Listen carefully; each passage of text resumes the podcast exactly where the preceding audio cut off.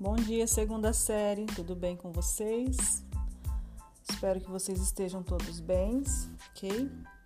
É, antes de eu começar a aula de hoje, eu queria pedir para aqueles alunos que não fizeram a minha prova que façam, gente, por favor, tá? Porque a gente tem que fechar as médias de vocês, é, vocês estão tendo aula online e a gente precisa das provas, tá? Então, tiveram alguns alunos aí que não entregaram ainda.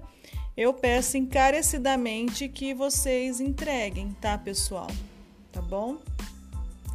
É, na aula de hoje, é, de gramática, na apostila de vocês é aula 5, tá? Página 15. Trata-se das vozes verbais, tá, pessoal? É, vocês vão encontrar nos slides os conceitos, tá? Sobre as vozes, tá? Dizem a respeito, né, que estabelece entre o sujeito e o, o enunciado, e o verbo do enunciado, tá? Então é a relação que os dois estabelecem, ao qual eles estão se encontram ligados, tá bom? Essa relação ela ajuda a definir não só o significado do enunciado, mas também o foco, a entonação, como percebemos a seguir. Então, ó, as vozes verbais, pessoal, elas costumam ser divididas em voz ativa e voz passiva. em determinado momento vocês já aprenderam isso, tá? Dentro da voz ativa e da voz passiva, elas ainda se subdividem em voz analítica, né? E a sintética e depois eu vou ter a voz reflexiva, tá bom? É, depois eu tenho aí a voz ativa, tá? Só conceituando aí para vocês. A voz ativa, quando eu terei, tá? Quando vai ocorrer a voz ativa? Quando o enunciado ele evidencia que o sujeito pratica a ação, tá? Também ele é chamado de sujeito agente. Nesse caso, pessoal, o sujeito é aquele que executa de modo ativo a ação ocorrida no enunciado, tá? Portanto, o agente ele fica em evidência. Por isso que é chamado de voz ativa, tá? Voz ativa. O sujeito ele vai executar a ação. Olha para vocês verem os exemplos que estão no, tá no slide 2. Ó, o rapaz ouve a moça no rádio. Sujeito agente mais o verbo na voz ativa mais continuação do predicado, tá? Verbo na voz ativa, ouve. Depois temos aí, ó, uma criança feriu é, seu filho na escola. Uma criança feriu seu filho na escola. Eu tenho aí, ó, o sujeito agente, uma criança, ah, o verbo na voz ativa feriu seu filho na escola, continuação do predicado. As meninas lerão muitos livros. Mesma coisa, pessoal. Eu coloquei três exemplos para ficar bem aí na cabecinha de vocês, tá? Sujeito agente, as meninas lerão, verbo na voz ativa, muitos livros é a continuação do predicado. Aí a gente dá seguimento aí na voz passiva, tá? A analítica agora. Ao contrário da voz ativa, a voz passiva, ela even, even, ops, evidencia o sujeito, tá? Que ele sofre a determinação, da, a determinada ação. O sujeito é chamado de sujeito paciente, tá? Agora, inverteu o papel aqui, agora o contrário da voz ativa, tá? Logo, a voz passiva pode ser usada para evidenciar não o agente, e sim quem está sendo impactado por ela. Aí eu coloquei para vocês, ó, para vocês entenderem melhor o conceito, eu dividi aí em três exemplos, tá? O primeiro, ó, primeiro a gente vai identificar no predicado quem é o elemento que está sofrendo a ação. Esse passará a ser o, su o sujeito da frase, o predicado, tá? quem está sofrendo a ação, ele vai passar a ser o predicado da frase, tá bom? Ah, depois, o 2. Consequentemente, o sujeito agente da voz passiva passará a ser apenas parte do predicado, pessoal. Ou seja, o sujeito, tá? A, o sujeito agente ele vai trocar de lugar com o sujeito paciente, tá? Então, o sujeito agente ele troca de lugar com o paciente, tá? E vale aqui lembrar para vocês, gente, que deve haver uma preposição para ligar o verbo ao predicado já, tá? Porque se trata de uma voz passiva. Depois, o questão 3, ó.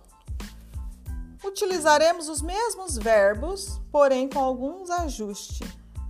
Eu vou ter o verbo auxiliar, ser ou estar, seguido do verbo principal conjugado no particípio passado. Então, vale a pena aí vocês darem uma, uma olhadinha nos tempos verbais, tá?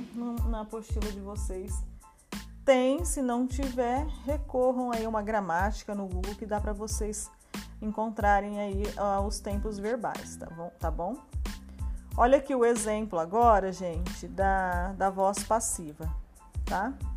A moça é ouvida pelo rapaz no rádio.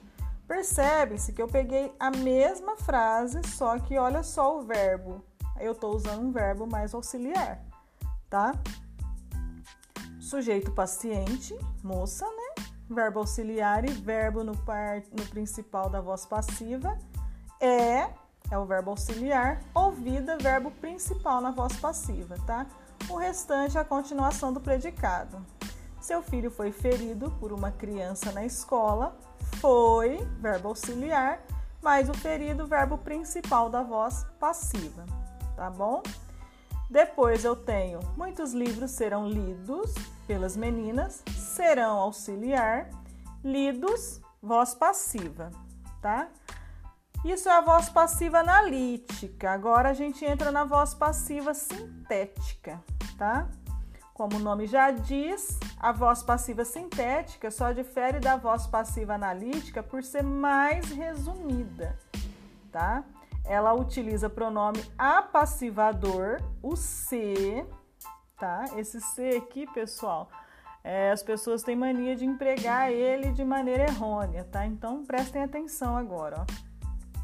Para sintetizar a ideia de que algo está feito ou está sendo feito por alguém, tá? Vamos ver os casos, ó. Apartamentos são alugados. Eu tenho sujeito paciente mais o verbo auxiliar e o verbo principal na voz passiva. Vamos lá? Vamos converter agora para ver o que acontece? Alugam-se apartamentos. Olha aqui o pronome apassivador se, tá vendo o que aconteceu? Agora eu tenho o verbo principal na voz ativa, mais a partícula apassivadora, o se, e mais os apartamentos, que é o sujeito paciente. Tá bom? Aí é tão difícil eu não perguntar para vocês alguma dúvida? Bom, vamos lá, pessoal. Depois aí a, a gente vai ter a voz reflexiva, tá?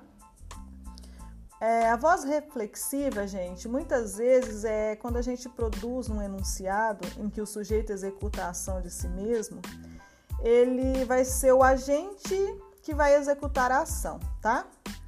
E o sujeito paciente por sofrer a própria ação executada. Então vamos lá, muitas vezes produzimos enunciados em que o sujeito executa a ação em si mesmo. Eu vou executar a ação em mim, tá, pessoal?